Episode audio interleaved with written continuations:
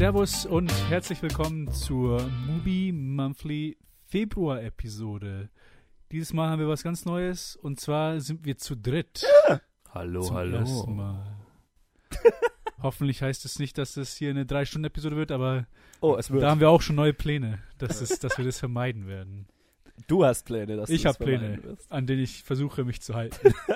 Versuchen. Versuchen ist der, ist der Schlüssel. Wenn die drei Ja, genau. Stundentiere dir das nicht durchkreuzen.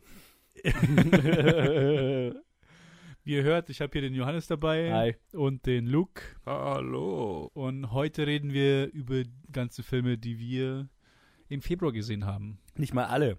Nicht mal, nicht mal alle, weil der Plan ist, dass wir es, die Filme, die ich selber, die ich nur alleine gesehen habe, sehr kurz halten werden. Und zwar habe ich zwei Filme mit dem Joe gesehen, drei sogar. Ich habe zweimal gesehen, die der Luke gesehen hat. Ich meine, wir hätten theoretisch fünf gesehen, zwei davon haben wir in einem Special schon aufgenommen. Stimmt, wir hätten theoretisch fünf gesehen. Ich mein- zwei davon haben wir, kommt, kommt, zwei davon kommen in einem Spike Lee Special dann raus. Und dann habe ich nochmal sechs, separ fünf separat gesehen alleine. Du hast einfach alles gesehen, was diesen Monat auf Movie lief. ja, so gut, ja, die Hälfte halt. Und was wir uns gedacht haben, oder beziehungsweise was ich mir jetzt vorgesetzt habe, weil ich nicht wieder zehn Stunden schneiden will an der Episode, dass wir für die Einzelfilme, die ich selber gesehen habe, mir, weil der Joe hat eine Stoppuhr und der gibt mir nur drei Minuten pro Film. Mhm. Und sobald der sagt drei Minuten, gehe ich zum nächsten Film. Und dann für die Filme, die wir dann zusammen gesehen haben, geben wir uns jeweils zehn Minuten. Pass auf, ich mache sogar, äh, ich mache sogar einen Timer und wenn der abgelaufen ist, Wow. dann schreit Chewbacca. okay, Das versuchen heißt, wenn du. Chewbacca hörst, dann hast du lang gelabert. Okay, okay, okay, okay. Das heißt, dann werde ich jetzt starten. Ich, ich habe hier schon meine Blätter vorbereitet über die Filme, die ich Filme, die ich Blätter. alle gesehen habe. Handschriftlich. Handschriftlich. ey. das ist ja sowas von 20. Jahrhundert, Alter. Ja, schon ziemlich. Ja, habt ihr eine Ahnung, was für eine Arbeit es ist, sich alles auf dem Handy vorzubereiten? Meine Güte. Ihr habt ja Also keine wenn, Ahnung. wenn man meine Schrift kennt, dann ist es für mich auf jeden Fall einfacher. Okay. Dann starten wir mit dem ersten Film, den ich gesehen habe, den aber alle kennen. Und zwar der erste Film. Okay, drei Minuten. Der erste Film sind die Blues Brothers von 1980. Uh, Director von John man ja. Landis mit John Belushi, Dan Aykroyd und allen Jazz- und soul Carrie die Fisher. man so kennt. Carrie Fisher, dann hast du Aretha Aretha Franklin. Franklin, James Brown, äh, Cab Calloway, äh, Ray Charles und dann halt ein Haufen Musiker, die da noch dabei sind bei der, bei der Blues Brothers Band. Ich meine, ich kann mir nicht vorstellen, dass jemand diesen Film nicht kennt. Oder Wenn, zumindest von wenn, wenn ihr den Film hat. noch nicht gesehen habt, dann schaut ihn jetzt an. Das ist einer der besten Musikfilme überhaupt, einer der lustigsten Filme überhaupt. Ja, ist halt, ist es ein Meisterwerk. Das ist- Und ist noch zu der Zeit, wo Dan Aykroyd noch gut war. Mhm. Und Aha. zu der Zeit, wo Noch kein John Belushi noch Kristallschädel war. wurde Ja, immer gut gerade war. sagen. Ja. Ich bin ein riesen Joe Belushi-Fan und ich liebe diesen Film. Und ähm, ich habe sogar, so sehr ich ihn auch liebe, der Johannes fährt voll auf diesen Film ab. Ich liebe ihn so sehr. Und wie, was hast du gemeint? Du hast mit deiner, du warst in der Big Band, hast ihn immer Ich war in der Schule in der Big Band und wir waren jedes Jahr auf einer Freizeit, wo wir geprobt haben und wir haben ungefähr jedes Jahr diesen Film angeschaut. Ah, okay. Okay, ah, hier sind noch zwei Sachen, bevor wir. Jeder kennt den Film, hier sind zwei Trivias. Halbzeit. Ein Trivia. Äh, Halbzeit, ah, okay, dann geht's. Alles gut. ein bisschen Zeit Easy. lassen. Entspann dich. Und zwar hat- hatte John Belushi zwei Spitznamen während dem während den Dreharbeiten. Einmal The Black Hole, weil er hunderte von Sonnenbrillen äh, einfach verloren hat während dem Dreh und teilweise zwischen Takes oder zwischen Szenen einfach irgendwo abhanden gekommen sind. Weil wurde einfach The Black Hole genannt. Mhm. Und einmal The American Guest wurde von Aykroyd genannt, weil er einmal bei, einer, bei einem Night-Shooting einfach verschwunden ist. Und hat Aykroyd einfach in der Nachbarschaft ein, ein Haus gesehen, das noch ein Licht an hatte und wollte da nachfragen, ob er äh, Telefon benutzen kann. Und dann kommt halt, kommt halt der Kerl raus, äh, der Besitzer, und er so, ach, you're looking for John Belushi. Und anscheinend ist er einfach vorbeigekommen, hat gefragt, ob er ein Glas Milch und ein Sandwich bekommt und ist einfach weggeratzt auf der Couch. Während der Dreharbeiten.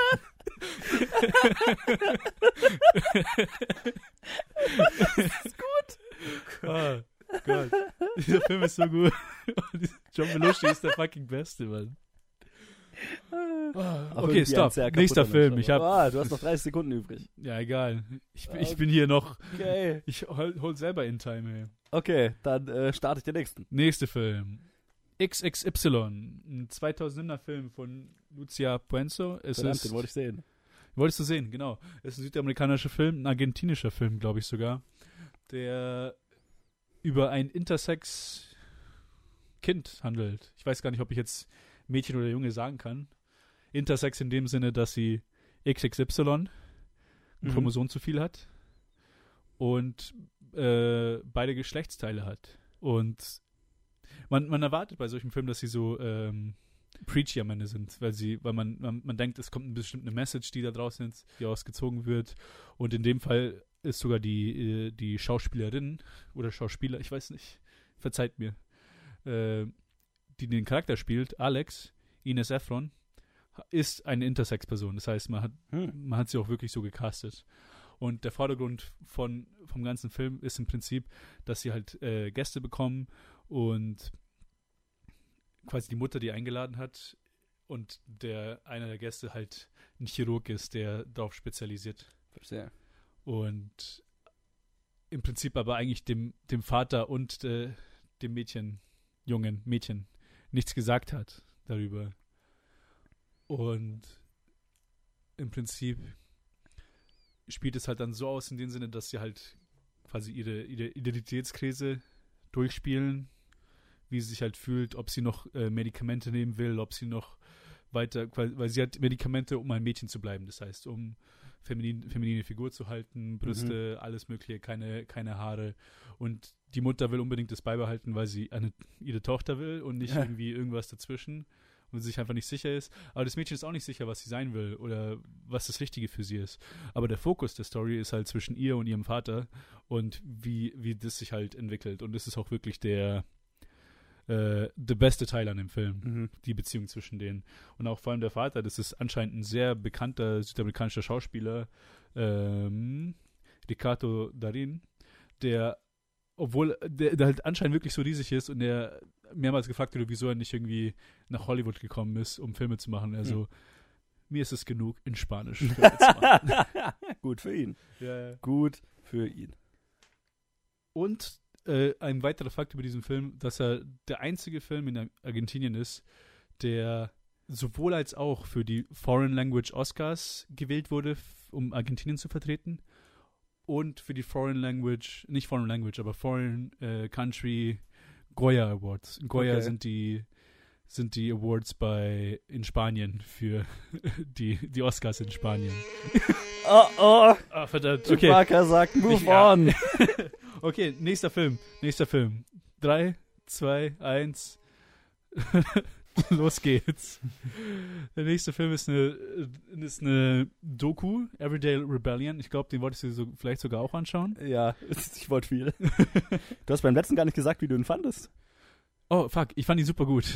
Okay, gut. Okay, jetzt bin ich hier bei Everyday Rebellion 2011, 2013er ähm, Doku von Arashti Riachi und Armanti Riachi, also ich glaube zwei Brüder, die im Prinzip die ganze Doku handelt von, ähm, von Nonviolent Protests und wie, äh, also es geht von, von, A- also von mehreren anscheinend bekannten Aktivisten, von, also einer aus Serbien zu der Zeit, wo er gegen Milosevic äh, aktiv war, eine Forscherin in Skandinavien, die sagt, ich habe, also quasi in meiner Forschung habe ich herausgefunden, dass Nonviolent Protest um einiges effektiver ist als Violent Protest und aber dabei auch keine Zahlen oder so gibt. Das heißt, es ist sehr I found this and that's it. Also das hat, der Film hat eine Agenda und die Doku hat eine Agenda, in der es sich das non oder beziehungsweise dass Aktivismus wichtig ist, aber, aber halt vor allem äh, nonviolent äh, Mhm. effektiv ist. Und dann Cool. reden sie auch über Occupy in New York zu der Zeit. Das war ja in 2013, als es rauskam. Und auch in Spanien, die M15, glaube ich, hieß das, die Madrid-Bewegung. Äh, in, das war eine Aktion, wo Leute zusammengekommen sind, um ähm, gegen, ah, wie nennt man das, wenn man Leute aus der Wohnung rausschmeißt? Äh, Eviction. Äh, Eviktion. Eviction, ja, aber Ja, Eviktion, ja, gegen so Zwangseviktion Ja, haben sie Zwangsräumung halt, äh, einfach. Wohnung, Ja, Zwangs, räumen. ja, äh, Räumung, Mhm. ja. Ja, egal, auf jeden Fall war es halt eine Massenbewegung, um Leute, um zu, um zu verhindern, dass Leuten aus, dass Leute aus jeder Wohnung rausgeschmissen werden, weil sie in Schulden liegen. Das war halt nach der Finanzkrise direkt 2013, das war halt eine große Bewegung in Madrid, deswegen M. Es ist, sie ist kompetent gemacht, aber äh, sie hat ein paar komische Entscheidungen und zwar in dem Sinne, dass das random zwischen so, es ist in Akte aufgeteilt und random zwischen den Akten kommt einer und flüstert in die flüstert ins Mikrofon Was? und dann sagt er, dass nonviolent protest the most important thing is and bla bla bla bla. Aber flüstert halt ins Mikro Weird. und, und es ist so komisch, so Massenbewegungen auf dem Bildschirm zu sehen, aber dann halt ja, ja, ja. So, a weird das, war, joke. das, war, das, war, das war eine komische Entscheidung. Hm. Aber ja, keine Ahnung. Mir hat er so mittelmäßig gefallen. Oh, verdammt. okay. Fazit. Fazit, mittelmäßig. Fand's okay. Mhm. Eviction. Ähm, Zwangsräumung, Vertreibung, Eviction. Räumung. Zwangsräumung. Zwangsräumung. Egal, lassen wir es. Zeit läuft. Lassen wir es. Okay, nächster Film. Mary Queen of Scots. Das ist, ein, eine, das ist nicht der neueste Film, sondern der gerade im Kino war, sondern eine 2013er Verfilmung von Thomas Imbach, ein Schweizer Filmemacher, der Weird. anscheinend eine Au- Auteur-Ikone ist, Aha. von dem ich aber davor nichts gehört hatte. Ja, das sagt schon mal was. Und zwar sind da Camille Rutherford als Mary, die Queen of Scots, und Sean Bickerstaff als, als Bothwell. Das sind die einzigen zwei Charaktere, an die ich irgendwie gehangen bin. Mhm. Both, Sean Bickerstaff, wenn man, vielleicht, der Name sagt einem nichts, aber eine, er war in den ersten zwei Harry Potter Filmen dabei als Oliver Wood, der Ah. die Leute Ja. äh, sicher ins, Ja. in, in, ins Haus gebracht hat. He's that guy. Ja, ja, that guy. Aber naja, äh, zum Film. Ja. Also sehr, was man von der Kombination Autor und Period Piece erwarten Sehr würde. kunstfilmartig, oder? Ja, nicht kunstfilmartig, aber äh, sehr Period Piece. Mhm. So lang, langatmig Mhm. und ähm, es hat kunstfilmartige Entscheidungen, äh, was das angeht. Es ist nicht so richtig trocken, aber äh, es switcht halt hin und her. Der Film ist so aufgebaut, dass es viel Voiceover gibt von, von Mary. Und es ist so aufgebaut, man hat am Anfang eine Szene, wo sie halt kurz vor, vor der äh, kurz vorm Sterben ist, Mhm. Kurz vor der Hinrichtung. Ja insta in, eindeutig so wie das andere. Wie das Genau. Remake. Und, und der Film spielt halt da ab, wo sie immer ihre Briefe vorliest, Ja. die sie äh, Elizabeth geschrieben hat, aber immer auf Französisch, weil der Film wechselt natürlich, weil er in Frankreich anfängt, weil sie ja in Frankreich ähm, zuerst Queen war, als sie, den, als sie dort geheiratet hat und dann nach Schottland kommt. Das heißt, es ist einer der Filme, der naturell zwischen Sprachen einfach Mhm. hin und her springt, was halt die Leute gerade reden. Das heißt, Mary redet zwar beides, aber in Frankreich redet sie Französisch ja. in Schottland Englisch, aber mit ihren französischen Leuten immer noch Französisch. Das heißt, es äh, diese, diese Entscheidung wurde halt gemacht.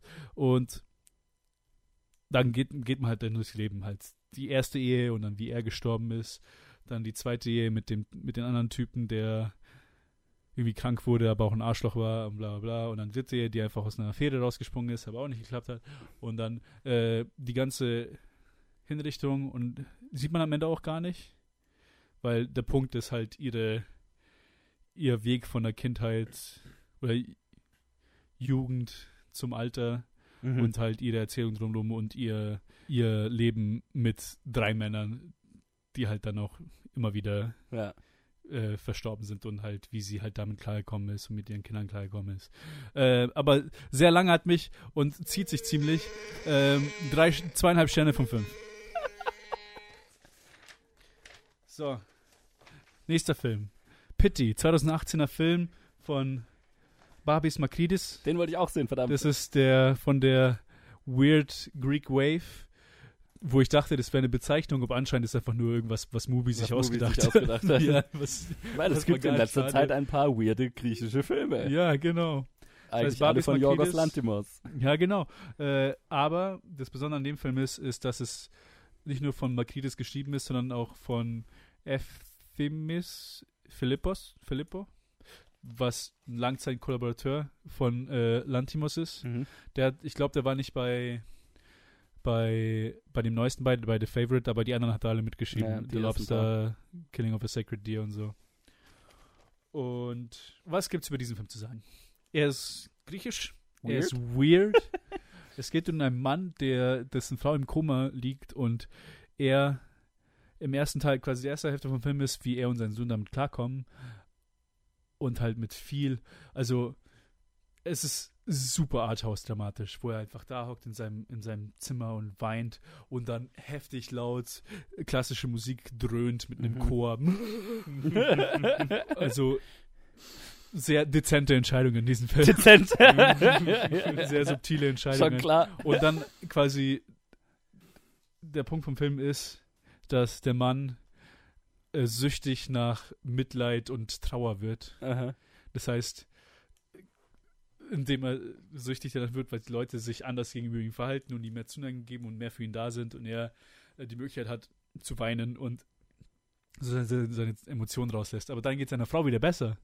Dann blocken alle Leute ihre Gefühle ab, weil sie dann, okay, ihm geht's wieder gut, seiner Mhm. Frau geht's gut, also müssen wir jetzt nicht mehr irgendwie investieren. Kein Mitleid mehr. Und dann ist einfach nur, oh mein Gott, ich weiß nicht, was ich machen soll. Und dann lügt der Leute an, dass seine Frau immer noch krank ist, im Mhm. Koma, obwohl dann die Frau mit, mit den Leuten redet und die Leute so, was bist du für ein Arschloch? Aber Ah. währenddessen ist, er- ist er ein, äh, ein Anwalt, der einer Witwe hilft, deren, nee, nicht Witwe, aber einer Frau, deren Bruder ermordet wurde. Auf eine spezielle Weise. Jemand ist da, hat ihn umgebracht und dann ist er in einem gelben äh, Dirtbike weggefahren. Und dann kulminiert es halt, in dem, weil er halt so süchtig nach Mitleid ist und es nicht mehr aushält, kulminiert es dann in dem Sinne, wo halt am Ende vom Film einfach nur an dem Punkt angelangt ist, wo ihm keiner mehr helfen will, weil es ihm in Anführungsstrichen du, gut geht jetzt, dass er die Morde ähm, inszeniert. Er wird zu einem Copycat-Killer und zwar bringt er seinen Vater und seine Mutter und seine Frau um Jesus Christ. auf dieselbe Weise. Und, Münchhausen Und- bei Proxy heißt das. und, und Ja. der Film endet mit wieder mit dröhnenden äh, Klassikmusik und er, ist, er kann wieder weinen. Also es ist ein Happy End. ah, Aha. Und ja, mit das ist, dröhnendem das, ist, Wookie-Geheul.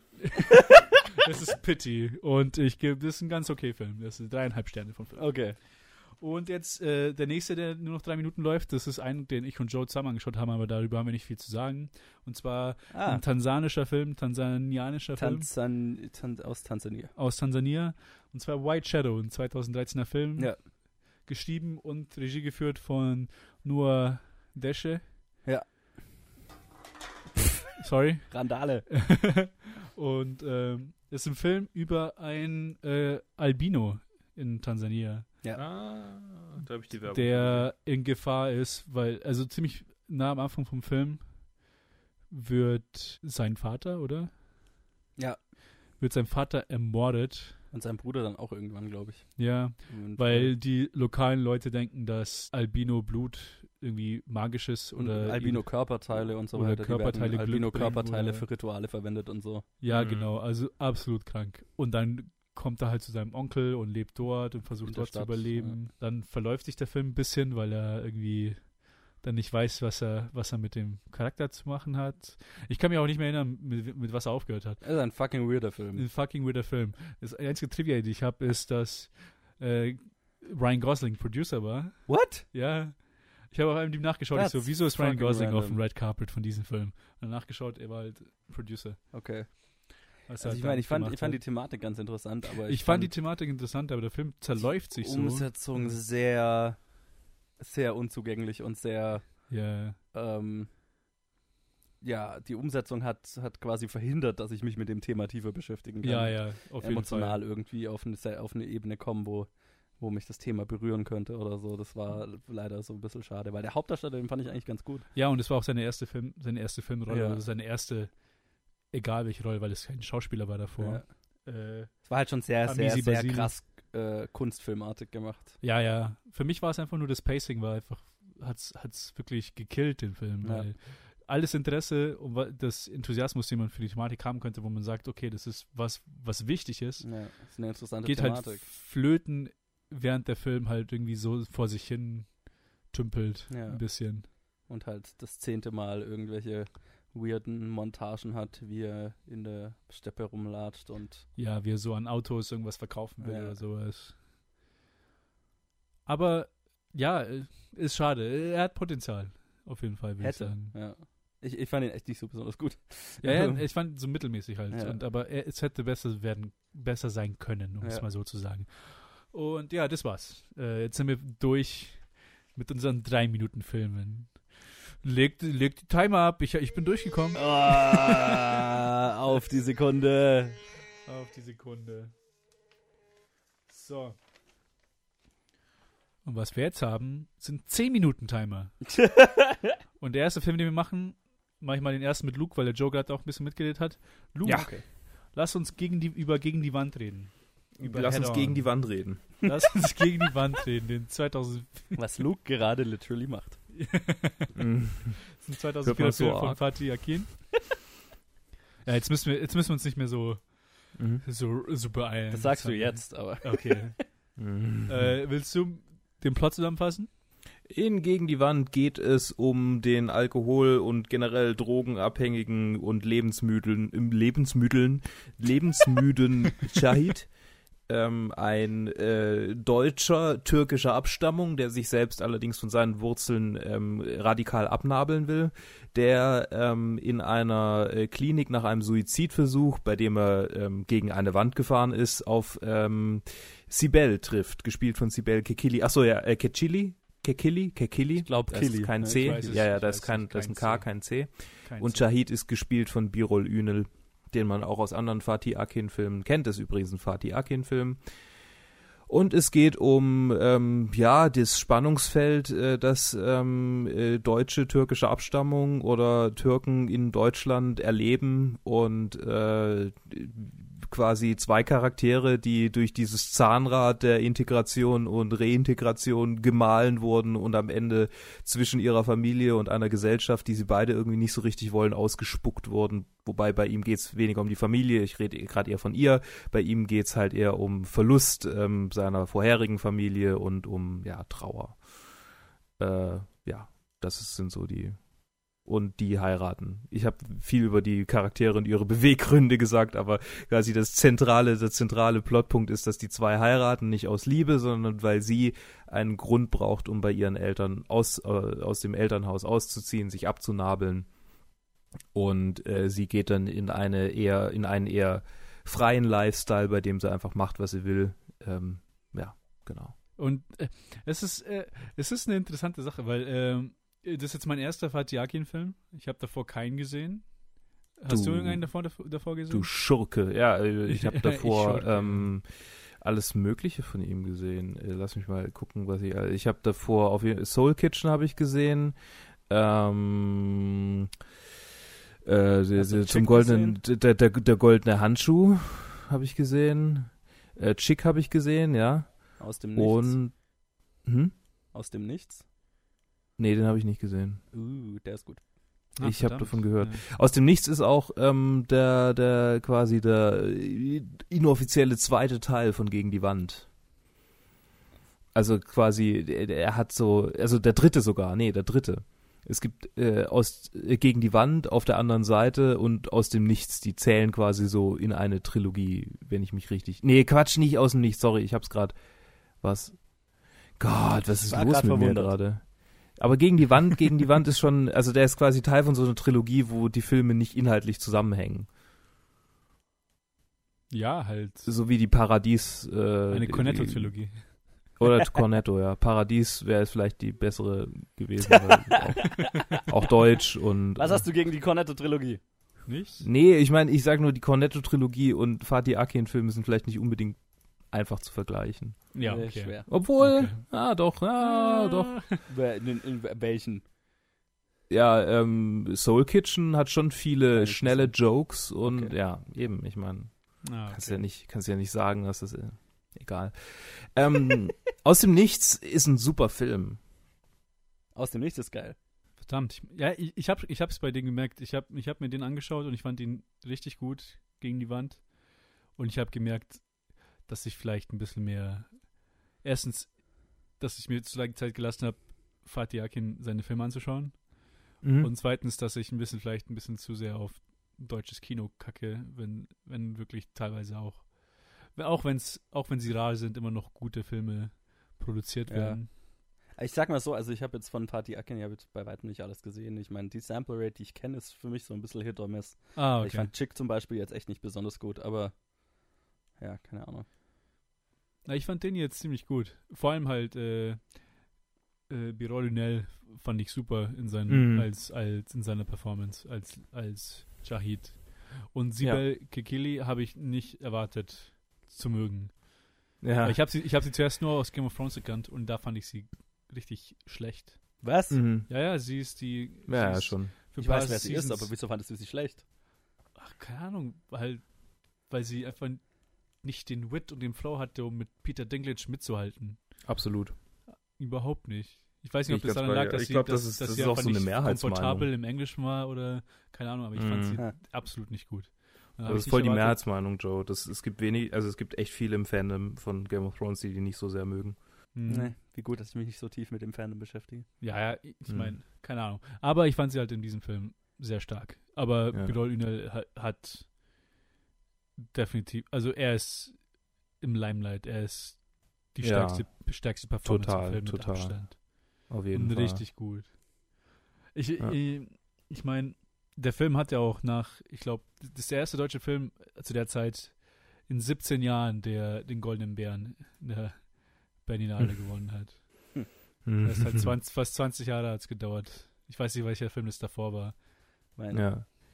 Gibt der Berlinale jetzt immer nicht so viel Credit, aber Ja, ja, Mai. es ist, Ist halt- es ist halt- ein, ein, ein valider Fakt. ja, ja, klar. ja. Übrigens Aber gegen die Wand, also sorry, Ja, sag ruhig. Gegen die Wand war übrigens der Film, der Sibel Kekili überhaupt in die, in die Mainstream-Filmszene reinkatapultiert hat, weil Hä, davor hat sie tatsächlich der? ja die Pornos gedreht, Ja. äh, wofür sie bei Bild-Zeitungslesern und Leuten wie mir bekannt ist. Bei Bildzeitungslesern. Und Leuten wie dir müssen Die, kein Bildzeitung Alter, lesen, die? Bild-Zeitung hat damals mega die Hasskampagne gegen sie geschürt. Äh? Pornodarstellerin gewinnt goldenen Bären, Skandal. Das war wirklich Ja, krass ja. damals. Echt krass. so in dem- Ja, ja. Das haben Sie- die auch sie- bis Sibel heute nicht es halt vergessen. Auch als Medienvergewaltigung bezeichnet dann Ja. am Ende, Ja, weil sie ja. einfach Krass. die ganze Zeit nur darüber geredet haben. Ja, und sobald sie in Game of Thrones war, sofort wieder, ah ja, und übrigens, sie hat ja Pornos mit. Pff, Ja. Alter, vergesst doch irgendwann mal. Wir sind gerade mal sechs Filme, in denen sie mitgespielt hat. Also Sech, sechs Filme? oder sieben oder ich weiß, ich hab's nicht. Verdammt. Ich habe gerade nur die IMDb. Page 69 unten gesehen. Filme. Ja. Mein Gott, die hat ja Geld gebraucht. Aber das ist halt So, echt, also der Film schwankt für mich, er, er schwankt halt schwer zum, zum Melodrama und man merkt's. Ich glaube, ich, glaub, ich habe es Angry Dan Stanstro bezeichnet Ja. beim Review und es passt also gut, weil es gibt schon eine Handvoll Szenen von wütendem Tanzen in der Bar oder im Ja. Club. Aber keine Ahnung, man, man, die Performances von den beiden sind so gut, dass man ähm, mit drin ist und es halt dann auch kauft und nicht, Mhm. dass es halt, es, es geht auf jeden Fall nicht ins Lächerliche über, finde Ja. ich. nee, es, ich trotzdem, auch es, nicht. es, es behält trotzdem noch das emotionale Gewicht, was es haben will und zum Ende hin wird es halt, oder auch stark am Anfang etabliert es halt einen realistischen Ton. Der ganze Film wurde nur mit äh, vorhandenem Licht geschossen. Nichts wurde selber aufgestellt. Oh, das Was sieht ein. Kunstfilm-Klischee. Ja, Ja, ja, ja, genau. total, total. Auch die erste Szene, wo, wo äh, Jahid einfach nur völlig betrunken äh, Gläser einsammelt, ist, Ja. weil er wirklich betrunken war, weil er stundenlang darauf warten musste, dass das Set aufgebaut wird, damit er das machen kann. Und Ja. einfach nur vollkommen Hacke, weil, weil der Schauspieler Alkoholiker war, weil er mitten in, äh, im, in der Produktion musste auch eine Idee haben. Und deswegen ist er am Krass. Ende vom Film auch so viel äh, bleicher und dünner, weil er keinen Alkohol mehr getrunken hat. Und weil er vom, Ah. Alkohol, weil er vom Alkohol weggekommen ist, das hat sein System so äh, angeschlagen, dass er äh, die Produktion stoppen musste zwischendrin, Heftig. weil er halt wirklich ein Alkoholproblem hatte. krass. So tief habe ich mich da jetzt auch nicht damit beschäftigt. Also krass, Mann. Ja, ja. Er, er ist auch zum ersten Mal seit äh, in seinem Leben, weil er kein, weil er nicht zum Militärservice gegangen ist, nicht zur Bundeswehr in, oder Anführungsstrichen Bundeswehr in der Türkei gegangen ist, Ja. Durfte nur extra wegen dem Film, hat, hat ihm die Türkei erlaubt, wieder nach wieder in die Türkei zu kommen, ansonsten wäre er sofort eingesperrt ge Huh. geworden, weil er Huh. eigentlich nicht zurück durfte, weil er, weil er ein. Draft-Dodger war, also nicht zum Ah. Militär gegangen ist. Heftig. Aber ja, also es ist sehr grafik, dieser Film. Also am Anfang, wo sie sich sehr einfach fast schon nonchalant äh, den Arm aufschneidet und dann auch Ja. am Ende gegen Ende, wo sie verprügelt wird, die Sibel, und Ja, wo er ja. einfach Flaschen zerschlägt mit seinen Bärenhänden und einfach blutet. Also es ist sehr, sehr grafisch und auch die Sexszenen, die gemacht sind. Man sieht auch seinen Dick in einigen Szenen. ja, ja. Spoiler Alert. Aber naja, Sein trotzdem, Schwanz hängt da so, rum. so ja. sehr es auch irgendwie so Arthouse-mäßig ist, hat es hat es trotzdem seine Stärken und ich, ich fand ihn sehr emotional sehr sehr sehr powerful diesen Film und kann ja auch nur empfehlen und ich freue mich auch auf Mhm. seine anderen Filme anzuschauen von Akin. Hm. Es gab noch so viel, was ich hätte sagen wollen. Naja, okay. Marion Ah, Max. verdammt. Ja, ist passiert. Okay, hätte- nächster hätte die Film. Regeln gemacht. Ich, Ja. ich führe Ja, nur aus. Ich, kann, Ich- ich, will, ja. ich will echt nicht zu lang machen, es tut mir leid. Sorry. Mir tut's leid. Bonus-Episode. Ihr könnt, Mir tut's gerne, leid. Ihr könnt Du kannst gerne noch weiter du reden. kannst- Also ich habe Zeit. Ich, ich hab nicht. Also. Nein, nein, nein, es reicht mir. Du kannst dann für Instagram kannst du selber was aufnehmen und deine, deine, deine Zusatz Mhm. äh, Gedanken Der abgeben. Luke. Äh, nächster Film mit Joe, Charlie Wilson's War. Yes. 2007er Film von Mike, Nic Mike Nichols, letzter Film als Regie. Was? Das war sein letzter Film? Sein letzter Ah, Film von Aaron Sorkin geschrieben. War einer von den ersten Aaron Sorkin. Oder war es Aaron Sorkins erster? Ich bin mir gerade gar nicht sicher. Film, ich weiß, bin mir nicht sicher, das weiß ich leider nicht. Ich weiß nur, dass es von ihm geschrieben ist, Ja. das Skript und auch ein bisschen geeditet, weil seine erste Version äh, nicht, nicht akzeptiert wurde, weder von Regisseur noch von Tom Hanks. Weil sie um einiges, äh, äh, ich sag's später, wir müssen erstmal über den Film reden, worum es überhaupt geht. Okay. Ähm, es ist, es geht um Charlie Wilson, einen Congressman in den USA in den 70er Jahren, der im Prinzip eigentlich nur ein vollkommener, heruntergekommener, nicht heruntergekommen, aber halt voll coked up. Er ist so ein bisschen halt im Arsch. Also er ist so ein bisschen im Arsch. Er ist bei Prostituierten. Er hat sein, er hat sein Koks und ihm ist nicht, also ihm ist seine Arbeit nicht wirklich wichtig. Also und er ist halt auch irgendwie so ein unwichtiger Politiker, weil er so, er vertritt halt irgendwie eine seine Wählerschaft, die es nicht wirklich interessiert, was er macht. Und er wird halt immer wieder gewählt, einfach weil er da ist. ja, genau. Und äh, dementsprechend nicht ernst nimmt er seinen Job und entsprechend wenig bekannt ist er und hat keinen Einfluss. Und Genau. Und wer hat diese Rolle gespielt? Wen würde man erwarten in dieser Rolle? Würde man den Schauspieler erwarten, der es wirklich gespielt hat? eher so jemand wie Philip Seymour Hoffman. Aber Ja, ja. Aber Sergio Hartmann hat eine andere Rolle gespielt, und zwar Ja. den CIA-Agenten. Aber den Congressman, den hat einfach Tom Hanks gespielt. Mit einer voll untypischen Rolle für ihn, würde ich mal sagen. schon, ja. Aber das sind nicht die einzigen zwei Stars in diesem Film. Das ist auch der erste Film, den Tom Hanks mit Julia Roberts gemacht hat, die eine texanische Megadonor reiche Frau spielt, die einfach versucht, ein bisschen in der Politik mitzumachen, indem sie einfach ihr Geld irgendwo reinpackt. Und dann gibt es noch ein paar kleinere Rollen für Amy Adams als seine Sekretärin. Yes. Vielleicht das ist ein bisschen größere Rolle, aber eine ganz winzige Rolle für Emily Blunt, die für zwei Szenen da ist.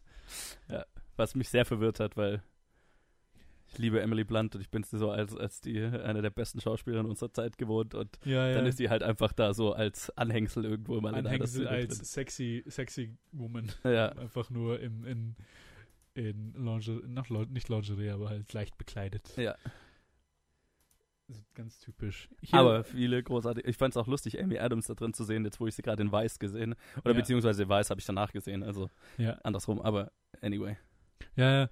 Ähm, aber ja, es geht um den Congressman Charlie Wilson, der halt Yes. ein bisschen abgefuckt ist, aber halt während den 70ern, während dem ähm, Konflikt in Afghanistan, was die Sowjetunion involviert hat, hat er halt zufällig mal in seinem Bathtub mit den Prostitutes, hat er Walter Cronkite, hat er in dem, oder Dan Rivers, ey, keine Ahnung, irgendein, irgendein ähm, berühmten Kam äh, News Anchor, Ja, ich weiß hat er nicht mehr in, in den Nachrichten gesehen und hat auf einmal gesehen, oh mein Gott, was ist los in Afghanistan? Und auf einmal hat er ein Riesenherz für das afghanische Volk gehabt.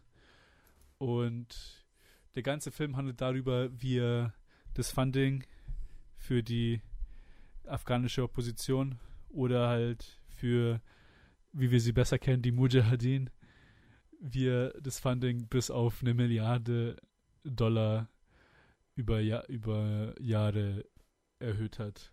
Naja, er hat halt, er war, er ist der, der amerikanische Politiker, der den, die Bewaffnung des, des äh, äh, afghanischen Widerstandes gegen die Sowjets Hm, finanziert hat am Ende. genau. Ähm, und es halt durchgekriegt hat. Und das ist so das Einzige, was er halt in seiner politischen Karriere jemals zustande gebracht hat. Ja, genau. Sonst waren es Prostituierte und Sonst Koks. Prostituierte und Koks und sonst nichts Besonderes. Und dann hat er sich einfach gesagt, ja, jetzt Ja. pumpe ich dem Mujahideen eine Milliarde in den Arsch. Ja. Was, es ist die Sache, also, ähm, wie man sich vielleicht nicht wundern kann, bin ich nicht der größte Fan von diesem Film.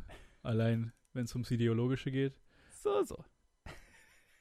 Aber das, da komme ich zum Punkt, wo Aaron Sorkin di- mit seinem Skript, und zwar sollte der Fokus um einiges stärker sein in dem Fakt, dass sein Funding im Nachhinein halt zum erhöhten Terror in der Welt geführt hat. Das heißt, Ja, ich meine, wir wissen halt- ja, was aus dem Mujahideen geworden ist. Ja.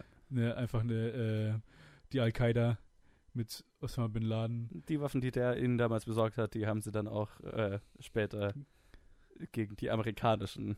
Genau. Und das, ist der das, das, war anscheinend, das war anscheinend ein sehr großer Fokus in seinem Skript. Ja. Aber dann haben sich, aber Mike Nichols und Tom Hanks haben sich dagegen, äh, haben dagegen gesprochen, ja. aus anscheinend Gründen, dass sie es nicht zu politisch machen wollten in einem Film, wo es darum geht, ähm, während dem Kalten Krieg Kämpfer gegen die Sowjetunion zu, zu finanzieren.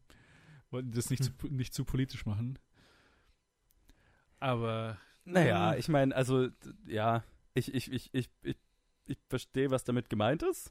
Es ist, es ist ein in sich natürlich politischer Film rein thematisch, aber er ist jetzt nicht, er ist jetzt dadurch, ähm, wann kam der raus? der kam 2007 raus. Ja, genau, okay, das habe ich mir gedacht, also Anfang der 2000er irgendwann, der ist dadurch halt nicht, ich, ich verstehe, dass man sagt, ähm, ja, okay, wir wollen jetzt nicht von, von diesem, äh, von, von einem, sage ich jetzt mal in Anführungszeichen, von einem positiven Sieg im Kalten Krieg bis 9-11 führen, sozusagen, äh, die Verbindung zu stark ziehen. Sie ziehen die Verbindung, ja, aber äh, ja, das war genau mein Problem, weil man äh, sie wollten es nicht zu sehr zu einem Downer machen, sage ich jetzt ja, mal. wahrscheinlich sondern mehr zu einem deswegen. Crowdpleaser.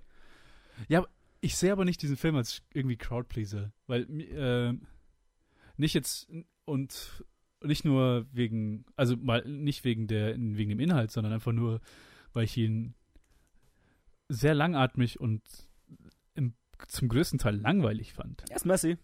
Er ist messy. Ähm, Also ich fand ihn sehr so irgendwie wishy-washy hin und her und irgendwie ich finde, ich find, man hat so ein bisschen gemerkt, Aaron Sorkin ist noch nicht auf dem Level, das er später, also Mhm. heutzutage jetzt mal hat. Ähm, äh, weil rein, äh, ich meine, Aaron Sorkin ist natürlich super, was politische, also gerade heutzutage und, und später auch, super, was politische Inhalte angeht und politische Drehbücher und so weiter. Ähm, und ich finde hier, das hat noch so ein bisschen mehr nach Ausprobieren gewirkt und mehr nach, äh, also ich finde, es ist sehr viel Geiles in dem Film. Ich, ich, ich hatte, alles in allem fand ich den Film eigentlich ziemlich gut. Ähm, ich, ich fand gerade dieser, dieser, dieses beißende politische, schnell, äh, schnelles Gelaber und so, also, ne, also dieser Aaron Mhm, Sorkin halt und so. ja. Das ist schon alles da in Ansätzen. Ähm, es ist halt noch so ein bisschen convoluted, es ist ein bisschen all Mhm. over the place. Ähm, es wiederholt sich oft, äh, ne, weil am Ende ist es halt, Charlie Wilson besorgt noch ein bisschen mehr Geld für, für, für die Ja, ja, Bewaffnung es von, halt von, äh, von dem Widerstandskämpfern Die und dann besorgt er halt noch ein bisschen mehr Geld. Und Ja, ja. äh, das, das, das, das wiederholt sich schon so ein bisschen und ähm, irgendwann hat der Film auch nichts Neues mehr zu sagen. Ähm, aber ich fand es interessant, weil ich halt diese, diese Zeit überhaupt davon keine Ahnung hatte und von den, wie, wie das alles abgelaufen ist und so weiter. Ähm, das fand ich schon interessant und natürlich auch die Verbindung zu heutzutage, die sie ja schon ziehen. Sie machen es halt jetzt nicht mega krass, Ja, ja. ähm, So aber sie, sie, subtil sie, sie, halt. ziehen davon schon, also von diesem einen Ereignis, eine, eine Verbindung, die wir quasi also bis heute eigentlich spüren. Also Mhm. bis 2007, als der Film halt rauskam. Und das fand ich schon ganz interessant. Ich fand auch Tom Hanks in der Hauptrolle total gut. Ähm, und ich, ich, ich habe Spaß mit, mit Filmen, wo es so um politische Schachereien und, und, und, und Verhandlungen und sowas geht. Und gerade mit Aaron Sorkin Dialog. Deswegen, ich hatte mit dem Film schon Spaß, auch wenn er so ein bisschen messy ist. Ja, Ähm, ja ich halt, kann, ja, ich, ich, ich kann es verstehen, weil wo ich Spaß hatte, war bei Philip Seymour Hoffman, weil seine Okay, Philip Seymour Hoffman super. ist sowieso der Standout. Er ist, einfach, Films. er ist einfach so gut und er ist auch mit den Nominierungen, die dieser Film alles bekommen hat, Ja. ich glaube, ich ungefähr die Hälfte davon sind einfach nur Nominierungen für, sein, für seine Supporting Role, Völlig verdient. weil es einfach, weil er einfach klasse ist. Ja. Aber für mich war es einfach nur so, dass ich fand ihn halt eher langweilig, langatmig und hat mir halt einfach nichts Spaß gemacht und dann Tom Hanks, so sehr es auch relativiert war, trotzdem noch, der Charakter ist der Held, ja, ja, des klar. Filmes, was klar, halt- Logisch. worauf ich, worauf ich halt nicht klarkomme. Halt jemand, der die Mujahideen finanziert. Aber das ist halt die Sache. ah, das müssen wir woanders weiterführen. Hey. Äh, So, nächsten 10 Minuten. Bist du bereit? ja. Okay, der nächste, jetzt bin ich wieder mit Luke. Da kann vielleicht auch der Joe auch ein bisschen was sagen, den hast du ja auch gesehen. Und Ja, zwar geht es um lang her, Mary and Max. Ein 2009er Film von Yay. Adam Elliott, geschrieben und Regie geführt. Ein Stop-Motion-Animation-Film. Ähm, hier, ist, hier ist der deutsche Titel. Mary and Max, Komma, Mary und Max, Komma, oder Schrumpfen Schlafe, wenn es regnet. Ja, schon Max. Ja. Mhm. Das ist auch eine wichtige Ja. Frage, ob Schafe Deswegen. schrumpfen. Äh, du hast gemeint, das ist einer deiner absoluten Lieblingsfilme. Ähm, Marion Max ist ein Film, den ich äh, in meiner Müller-Drogeriemarkt-Zeit gekauft habe. In der Zeit, in der ich noch nicht per Amazon irgendwelche Filme bestellt habe oder wo es noch nicht Streaming oder so in der Form gab, sondern wo ich einfach in Müller gelaufen bin und geguckt habe, welche DVDs gibt's für irgendwie fünf Stück, für fünf Euro pro Stück, sowas in der Richtung. Und im Zuge einer solchen Einkaufsaktion habe ich mir einfach random diesen Film gekauft, weil das Cover mir Mhm. gefallen hat. Und es war einer der schönsten Filme, die ich je gesehen habe. Und auch einer der einzigen Filme, bei denen ich beinahe geweint hätte. Beinahe. ah, ich finde es Ja. unglaublich. Ich bin so ein leichter Heuler bei Filmen. Der bringt mich, der bringt mich an den Rand, aber ähm, nee, ich weine nicht bei Filmen. Und äh, also nicht, weil ich das, ja, das, ich weine halt nicht bei Filmen. Und es ist ein, ist ein Film, in dem es um ein Mädchen geht, das äh, in einer problematischen Familie mitten in Australien aufwächst und das einfach zufällig ein, äh, ähm, einen Brief schickt an einen äh, ähm, einsamen jüdischen Mann, der in Brooklyn, glaube ich, wohnt Mhm. Äh, also in New York auf jeden Fall, und der äh, am Asperger-Syndrom leidet. Und die beiden verbindet dann eine sehr ungewöhnliche Freundschaft. Ähm, sie wächst dann halt auf und wir erleben quasi, wie sich diese Freundschaft durch ihr Aufwachsen und sein mit seiner Krankheit umgehen äh, zieht. Oder naja, er sieht es ja nicht als Krankheit. Es, es ist mit seinem mit seiner Mhm. Besonderheit. So. Und es ist ein sehr, sehr positiver Film, ein sehr rührender Film, in dem es äh, ganz viel um zwischenmenschliches Verständnis geht und, und darum, dass man, dass man halt äh, ja jeden Menschen irgendwie in seinem, in seinem Zustand eigentlich so, so ähm, äh, respektieren kann und ähm, trotzdem äh, also versuchen kann, mit seinen Besonderheiten klarzukommen und umzugehen. Und ja, keine Ahnung, es geht einfach nur um Freundschaft eigentlich. Es geht um die Freundschaft zwischen diesen beiden Menschen und wie die sich entwickelt, während, während ähm, Mary aufwächst und Max äh, den äh, ähm, goldenen Jahren entgegenfiebert sozusagen. Und ähm, über das, das Auf und Ab der Pubertät, der, der Liebe, des Heiratens und durch die Beständ über die Beständigkeit von Freundschaft trotz dieser ganzen Widrigkeiten. Also ein guter Freund, ähm, wie es äh, der der die DVD-Box, die ich mir damals gekauft habe, da waren so Postkarten dabei, wo Zitate aus dem Film äh, drauf waren und äh, ein Zitat, das habe ich dann irgendwann mal einem guten Freund von mir habe ich die Postkarte geschickt, auf der halt steht ähm, äh, Gott hat uns unsere Familie gegeben, Gott sei Dank können wir uns unsere Freunde aussuchen und das so ja, das ist halt das der ja. Kern von diesem Film und das finde ich so schön und toll und ja, das ist einfach für mich ein einer der perfekten Feelgood-Filme, die, die, die ich so kenne. Ja, ist interessant, dass er, im dass er zum Ende schafft, so ein Feelgood-Film zu sein, obwohl sehr viel, ähm, auch sehr viel Trauer gezeigt wird und sehr viel, äh, sehr viel Negativität in ihrem, in den beiden verleben, weil im Prinzip sind es ja zwei Leute, die durch Zufall zueinander finden, die Mhm. eigentlich ein ganz einsames Leben davor geführt haben oder auch währenddessen im Prinzip führen, weil das die einzigen Freund, das die einzige Freundschaft ist, die sie haben. Aber die Mhm. dann halt dann durch dick und dünn halt quasi Mary wirklich aufwächst und ihm weiterschreibt und sie weiter Freunde bleiben. Aber das ist auch ähm, basiert halt auch wirklich auf einem Penpal von von dem Regisseur von Adam Elliott, einem Penpal aus New York, mit dem er 20 Jahre lang geschrieben hatte, hin und her, Briefe hin und her Mhm. geschickt hatte und quasi auf, de, auf dieser Freundschaft basierte der Film und ähm, Max, der Charakter Max basiert zum größten Teil aus, aus den Briefen, die er von, von seinem Penpal bekommen hat. Mhm. Witzig. Und Das wusste ich jetzt also, nicht. Ne? Ich habe es auch überhaupt überhaupt nicht erwartet, als ich das gelesen habe. Ich so, ah, okay, das ist, das, dass es überhaupt sowas gab, dass Leute so, ich weiß, ich weiß nicht mal, wie man zu meinem Briefwein kommt für 20 Jahre lang. Ähm, man zieht eine zufällige Seite aus einem Telefonbuch und schreibt einfach an irgendjemanden. äh, keine Ahnung. Also meine Mutter hatte ganz viele Brieffreunde, die sie über Zeitungsannoncen Ah, kennengelernt okay. hat. So hat sie auch Ah, meinen Vater ist- ach, Das kennengelernt. ist ja cool. Nee, aber du hast vollkommen recht. Ja, Tin Tinder, bevor Ja, es stimmt, das Internet stimmt. gab. Aber du hast vollkommen recht. Es ist so ein wunderschöner Film.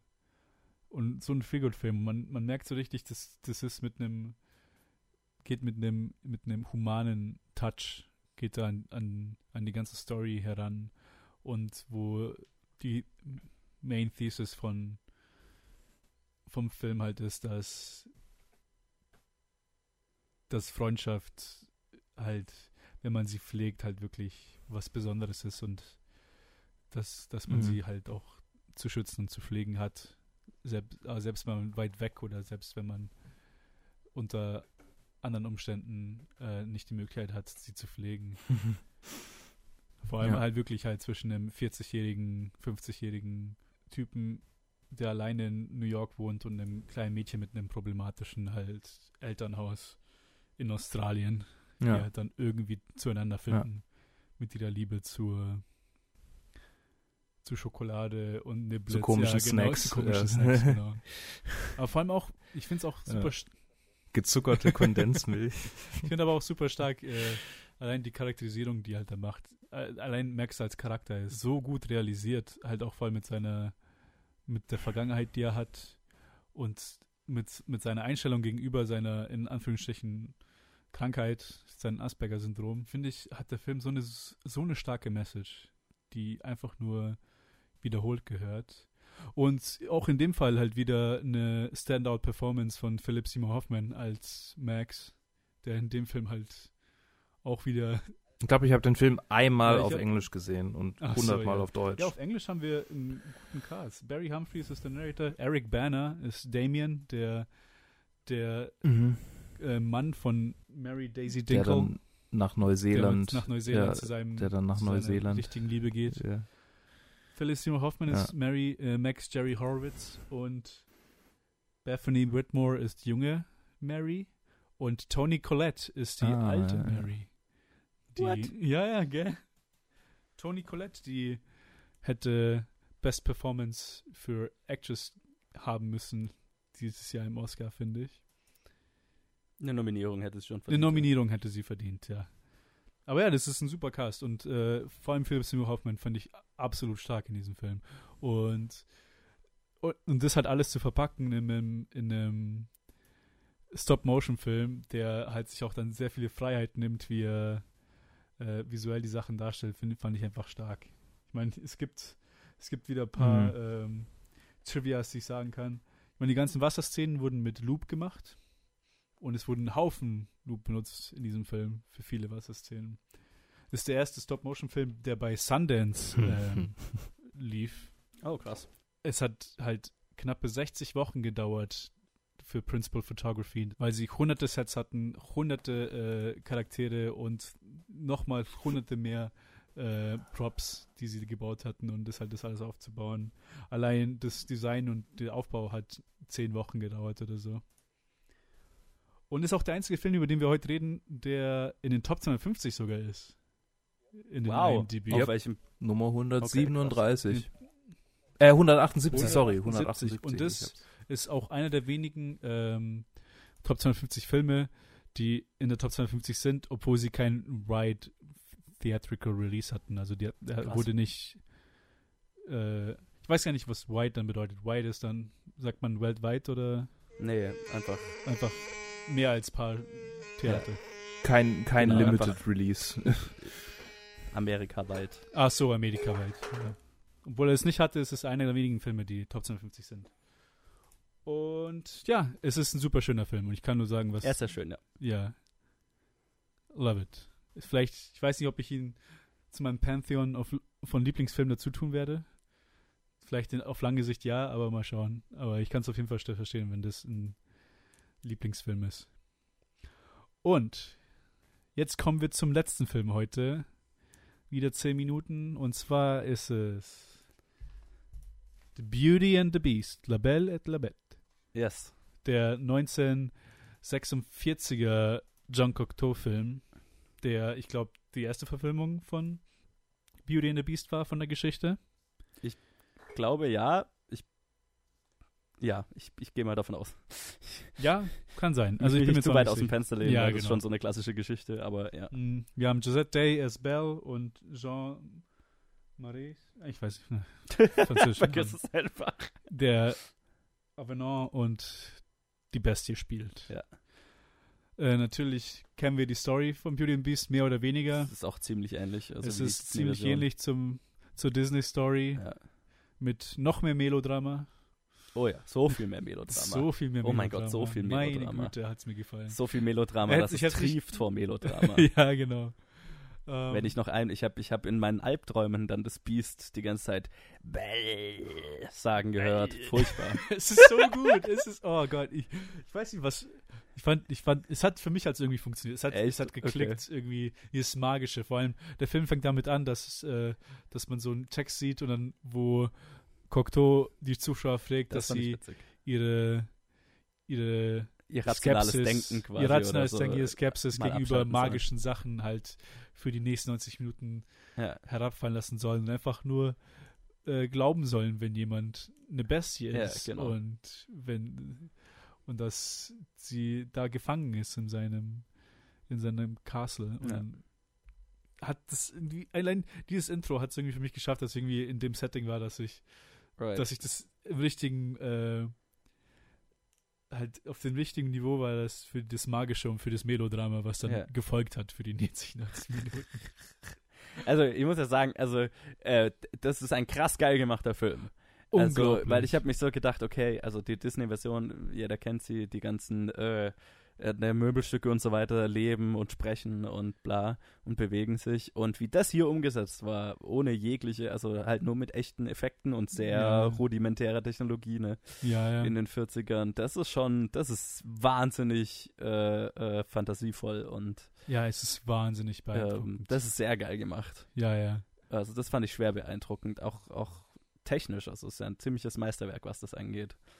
Nichtsdestotrotz ist der Film so melodramatisch und furchtbar, furchtbar schmalzig. Es ist so, oh Gott, ist ich weiß nicht Prinzip wieso, eine ich Soap. weiß nicht wieso, aber es hat so funktioniert für mich. So, okay. ich love it. Und ah, ich meine, ähm, ein großer Punkt, wieso auch äh, zwischen, zwischen Shots oder zwischen Locations, die äh, der, der Film anders ausschaut, ist, weil das ja ein 1946 der Produktion war. Mhm. Das heißt, direkt nach dem Zweiten Weltkrieg. Und dass Cocteau extrem Probleme hatte, äh, Filmstock zu kriegen. Ach, witzig. Das heißt, dass sie jetzt einfach nur zusammengekratzt haben aus mehreren verschiedenen Filmstocks, die sie halt äh, kriegen konnten zu der Zeit. Das heißt, und hat er die halt strategisch benutzt für, okay, das ist für bei Bell zu Hause, das ist für ein Castle und Ja. dann versucht, und damit es halt auch bisschen anders ausschaut, Ja. quasi auf diese Weise irgendwie eine Trennung zu schlau. machen. Halt, was, was eine ganz kreative Entscheidung ist Das- dafür, dass man halt Probleme hatte, überhaupt genug Film zu kriegen, Ja, um den Sinn. Film zu drehen. Das ist eine gute Idee auch einfach. Also, Ja, ja. auf jeden Fall hat man, man, man merkt, äh, die haben sich super, äh, super viel Zeit gelassen, um äh, für das, für die Production Design, für das halt, da haben sie so viel Das Arbeit ist- reingesteckt. Also es sieht Das ist, was, der, was den Film ausmacht. krass aus. Ja. Allein die Maske vom Beast halt für Ja. 1946. Da steht auch, dass der Schauspieler fünf Stunden oder so jeden Tag gebraucht hat, um Ja. reinzukommen und dann noch die Fälle auf die Haut, über den ganzen Körper und da halt alles reinzukriegen. Äh, während, während des Drehs wurde auch Cocteau halt krank und dann René Clement musste, hat für die paar Wochen selber Regie geführt. Okay. Der ist nicht credited, aber das war halt, während er im, im Krankenhaus war. Ja. Und er hat auch gemeint, in der Maske zu sein und die Maske dann wieder weggerissen zu, zu kriegen, Ah, war, Jesus. war wahrscheinlich fast so viel, äh, fast so schlimm wie ich im Krankenhaus mit meiner Krankheit für den Schauspieler. Und ich, ich schätze seine, seinen Opferwert. Krass. Es, ja, ist echt krass. Ja. Und vor allem äh, nicht nur, dass sie Probleme mit dem Film hatten, sondern dass auch die Kameras, die sie benutzt haben, alt waren und halt während dem Dreh einfach gehackt haben und die ganze Zeit Probleme gemacht haben und einfach so halb funktioniert haben. Und Ja, das ist Überreste halt so, ne? Ja, ja. Ja. Es ist super geil. Ich meine, es gibt diese Szene, wo, wo äh, Belle oder Belle, nein, äh, ihr Vater in die, äh, in die ins Castle reingeht und dann die ganzen ganzen- Kronleuchter. die ganzen Kronleuchter Äh, angehen. Also, die, ja, ja. Und das haben sie halt alles dann rückwärts geschossen. Und dann wurden sie halt von den Leuten, die sie halt durch die Wand gehalten haben, haben sie ausgemacht dann haben sie das alles rückwärts aufgenommen, die ganze Szene, um, dann, um What? sie so abzuspielen. Und das ist so krass, weil ich habe das nicht gemerkt. Ich hab's auch nicht gemerkt. Ich, Ich habe die ganze Zeit gedacht, gemerkt. ah, wir haben die damals schon Gasleitungen in diese Kerzen verlegt. ja, ja, was? es ist so krass. Ich so, Krass. wie machen sie das? Und dann, also ja, die haben es einfach alles perfekt so rückwärts. Weil ich also meine, das ist natürlich au ein aufwendiger Shot, den rückwärts zu machen. Das Ja, ja, krass. auf jeden Fall. Und aber sie haben sich halt die Zeit genommen und Ja. halt, ich habe wirklich nicht und normalerweise sieht man das sehr schnell, wenn jemand es nicht, also wenn jemand so tut, Ja. als ob er vorwärts gehen Ja, würde, ja, aber ja. rückwärts geht. Und ich habe es ehrlich nicht gemerkt und ich war super überrascht, als ich das gelesen hatte. Ja, krass. Tja, es waren halt noch andere Schauspieler. Die haben halt noch ihren Körper unter Kontrolle gehabt. Da träumen wir heute noch davon. Was, äh, was eine coole Verbindung ist zum, zum Disney-Film, ist, dass Walt Disney zu seiner Zeit schon einen Film machen wollte über Beauty and the Beast. Krass. Aber nachdem Cocteau seine Version rauskam, hat Disney gesagt, ich komme nie daran ran Hä. und ich werde es gar nicht erst versuchen. Und deswegen haben sie es auch erst dann in den 90ern gemacht. Aha. So im Nachhinein, wo sie dann wieder nach Ideen gesucht haben. Okay, krass. Wo es also wirklich Ich schon erst 40 ich kann Jahre verstehen. davor halt, 50 Jahre davor vorhatte Ja. und dann es gelassen hat. Ja. Nee, macht total Sinn. Also ich meine, gerade jemand wie Disney, der so auf technische Innovation und so äh, stand, Ja, das ist halt natürlich. Es muss schon mindblowing gewesen sein, den Film damals zu sehen. So. ja sicher. Ich meine, äh, der Cocteau hat auch dann äh, ähm, so viele von seinen äh, Schauspielerfreunden, Marlene Mhm. Dietrich war dabei, hat sie alle zum eingeladen zum ersten Mal zeigen und war Mhm. einfach nur so, oh, ist okay. Und alle waren halt in, so, so enthusiastisch. Ja. Haben alle so, oh mein Gott, was ist das? Das ist so Ja, krass, ja. was, wie, wie, wie geht das? Was ist das? Was, was aber auch cool ist, nachdem der Film rauskam, hat äh, Philip Glass, ein Composer, hat eine Opera für den Film Ha. geschrieben. Das heißt, es gibt zwei Versionen von dem Film, die man auch, die dann auch auf der DVD auf bei, beide drauf sind. Deswegen gibt es Okay. eine Version vom Film mit dem Soundtrack, den sie gemacht haben. Und es gibt eine Version vom Film mit einem Vollorchester Opera, die gesungen wird während dem Film, Okay, krass. die halt extra nur dafür Das geschrieben wurde und halt auch, geti auch getimed wurde für, Ja. für das, was krass ist. Das ist ein krass weirdes Konzept und das Ja, ja, und reizen, anscheinend- das mal zu sehen, Ja, ja. Wie eine und Filmoper hat- aussieht. Ja, ich meine, ja, klar, es sind im Prinzip dann zwei verschiedene Filme, weil es einfach so anders ist, wenn die Musik so anders ist. Ja, genau. Und der Composer hat es auch anscheinend für mehrere Filme von Cocteau gemacht. Ha. Orpheus und an, andere Das noch. ultimative Fanprojekt. Ja, ja, das ist so krass. Äh, ein Trailer will ich noch loswerden, bevor die zehn Minuten vorbei sind. Und zwar gab es in 1984 gab es eine TV-Show, die hieß Fairy Tale Theater. Und da gab es eine Episode mit Beauty and the Beast. Okay. Beauty war Susan Sarandon. The Beast, ich gebe je- jeden von euch einen Guess, wenn es war. Wann war es? 1900? 84. Arnold Schwarzenegger. Äh, gute, gute Richtung. Was, was glaubst du? Sylvester Stallone. Äh, falsch gedacht. Es war Klaus Kinski. Oh mein Gott, nein! Die Arme. Und er hat es gemacht, Kinski, weil er so ein Kinski. Riesenfan vom Cocteau-Film war. Und das ganze Make-up in dieser Episode ist vollkommen äh, basierend auf den Make-up von, Okay. von den Cocteau-Versionen. Gibt es einfach eine Kinski Beauty and the Beast Oh. Jesus Christ, der Typ ist echt Schön. oh Gott.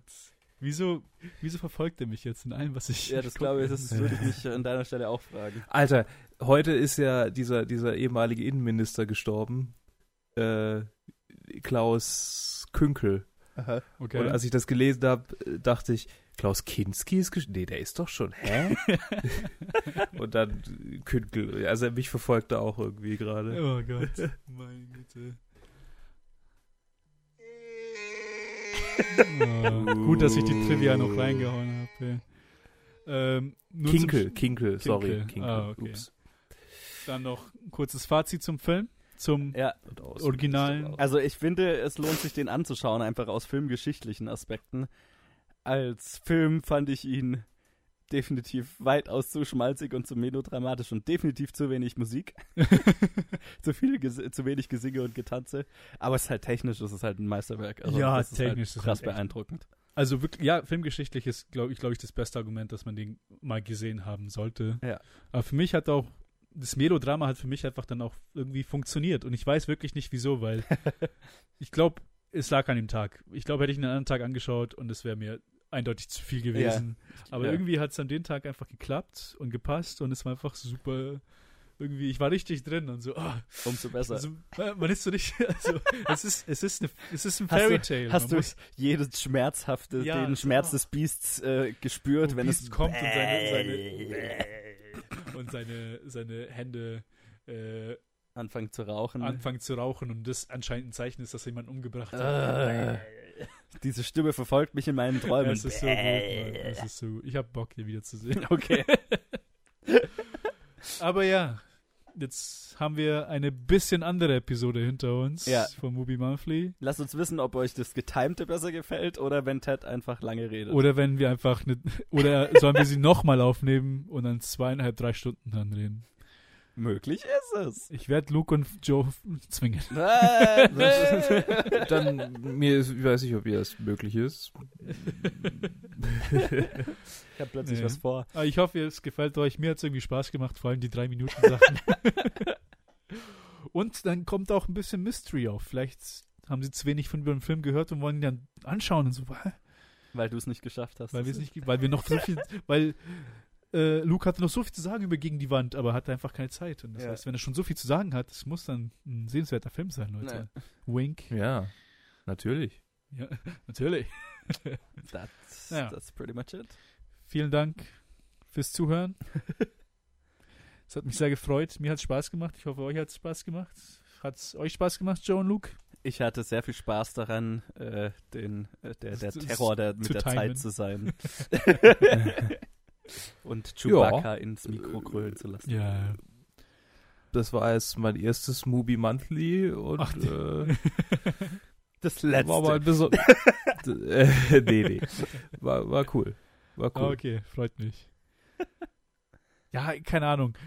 Ich wollte nicht mehr Stunde 40 machen, aber jetzt sind wir auch schon über eine Stunde. Aber stellt euch vor, wie lang diese Episode wäre, hätten wir das nicht gemacht. ja. Also, dank mir, weil Einfach ich weiß, 60 keiner Minuten klickt auf eine drauf. Episode, die dreieinhalb Stunden dann draufsteht. Also dann Keiner ist eine gewagte Aussage. Ja, okay, eine. Eine Person, Eine Person.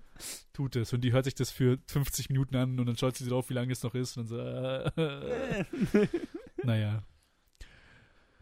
Wir hören uns dann in einem Monat bei dem nächsten Movie Monthly. Ja. Ansonsten hört ihr mich jetzt bei voll vielen Spe Specials. Specials.